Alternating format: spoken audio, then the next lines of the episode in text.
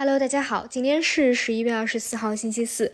刚看完比赛啊，来给大家录一个早评。说起来，像昨天晚上的比赛啊，又是一个大家觉得比较爆冷的事件，就是德国对日本嘛。结果日本二比一啊，是逆势翻盘了。所以昨天就在说啊，无论是足球也好，还是短期的股市的博弈也好，它就是没有一个确定性的。而不确定性呢，就是它的一个魅力所在。而像赌球这个事件啊，这个最不靠谱的就是它可能把你的本金给亏完啊。所以大家一定要慎重啊。那么我们再要看回啊。股市本身，昨天晚上是有一个利好事件的，大家讲的比较多的可能是降准，对吧？但是降准这个预期啊，说实话本身就是在预期之中的啊，它不是一个重点。我觉得更加重要的是说到了要加大民企发债，因为大家知道啊，短期的一个债券市场其实是比较不稳定的。如果说能够把这部分给稳定住的话啊，减少一个抛压的话，对于我们整体股市而言也是一件好事儿。再加上昨天啊，无论是地产端还是消费端，还是金融端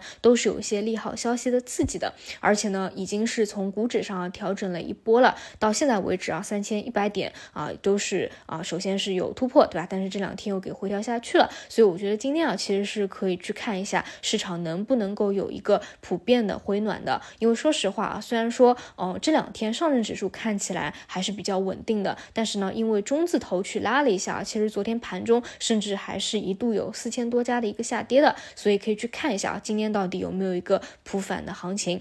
那么再说回啊，这个题材端这两天的一个明显改变呢，就是中字头啊开始走强了，而前期的题材，也就是医疗和信创，都处于一个退潮期。那么在昨天和前天都有讲过啊，像这种中字头的，你要么是第一天和第二天早上就及时去上车，要不然呢你就不要去参与了，除非后面真的走出一个持续性的行情来，那你再参与前排的龙头。那么走到今天第三天啊，大概率就是一个分化。那你如果有参与的话，要做的就是去弱留强。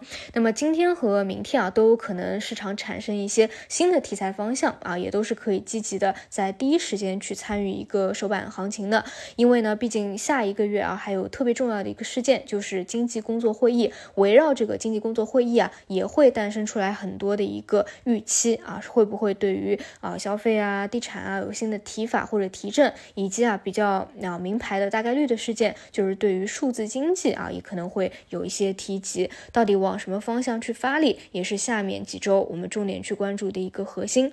那除此以外呢，昨天盘中啊也出现了两个地天板，那这两个地天天。板今天的一个反馈是非常重要的。如果说是一个低开啊，那基本上也是没戏。但是如果说给到了正向的一个反馈，那压制了几天之久的短线资金，可能就有回流的一个预期。而我们再看到前期的两大啊，毫无疑问的主流核心，一个是医药，一个是新创。医药呢，连续两天啊在进行一个退潮。那如果说今天继续在大跌到超卖的一个位置，可能呢有资金会进去博弈一个反抽。但是呢，目前啊还是把它理解为退潮期的一个反抽博弈。那一般来说啊，第一波的炒作情绪层面更多啊，更多是看的一个预期。但是如果说未来想走第二波，那么可能更多就要去回归于理智了。要去看到底哪个逻辑会更加的硬一点。目前来看呢，像特效药啊，包括方舱医院的建设啊、医疗设备啊，这些都还是有一个缺口和需求在的啊。这个我们就走一步看一步。那短期来说，还是看退潮期的一个反抽吧。那么关于信创呢，也可以关注一下企稳的一个机会啊。信创整体来说，调整的一个幅度和时间会早于医药。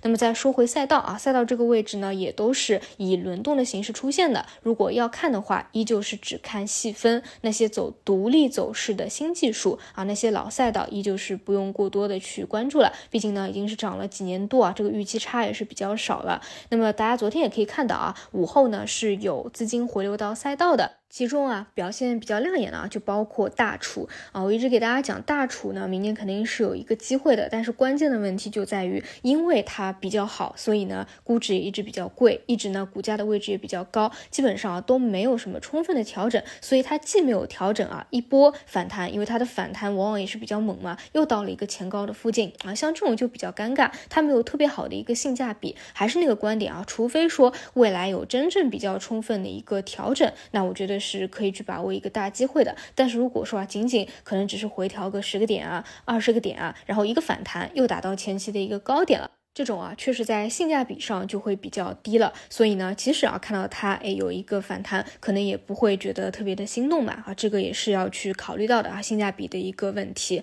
那除此以外呢，嗯，之后可能还会给大家多讲几期关于数字经济的吧，因为像之后的经济工作会议啊，包包括我们啊的一些政策啊，经常也会围绕着数字经济去聊。其实呢，你去复盘我们今年整个一年的行情啊，数字经济啊一直是贯穿始终的。比如说像年初的那个数字交易所啊，东数西算啊，包括啊年末的这个信创啊，其实也都是跟数字经济息息相关的。那这一块呢，都属于啊顶层设计。大家要知道，顶层设计定调以后，它其实基本上不会有发生什么变化的。更多呢，我们现在对于数字经济等待的是啊出现更加有明确指向性方向的那种纲领。那么这种呢，大家对于它的一个内涵，或者说具体往哪个细分方向去打，可能。会有一个更加清晰的一个指引吧。而这种跟政策面啊挂钩的非常紧的，都是值得我们去非常重视的。而如果啊一旦出现更加明确的那种指引啊，都是我们第一时间需要去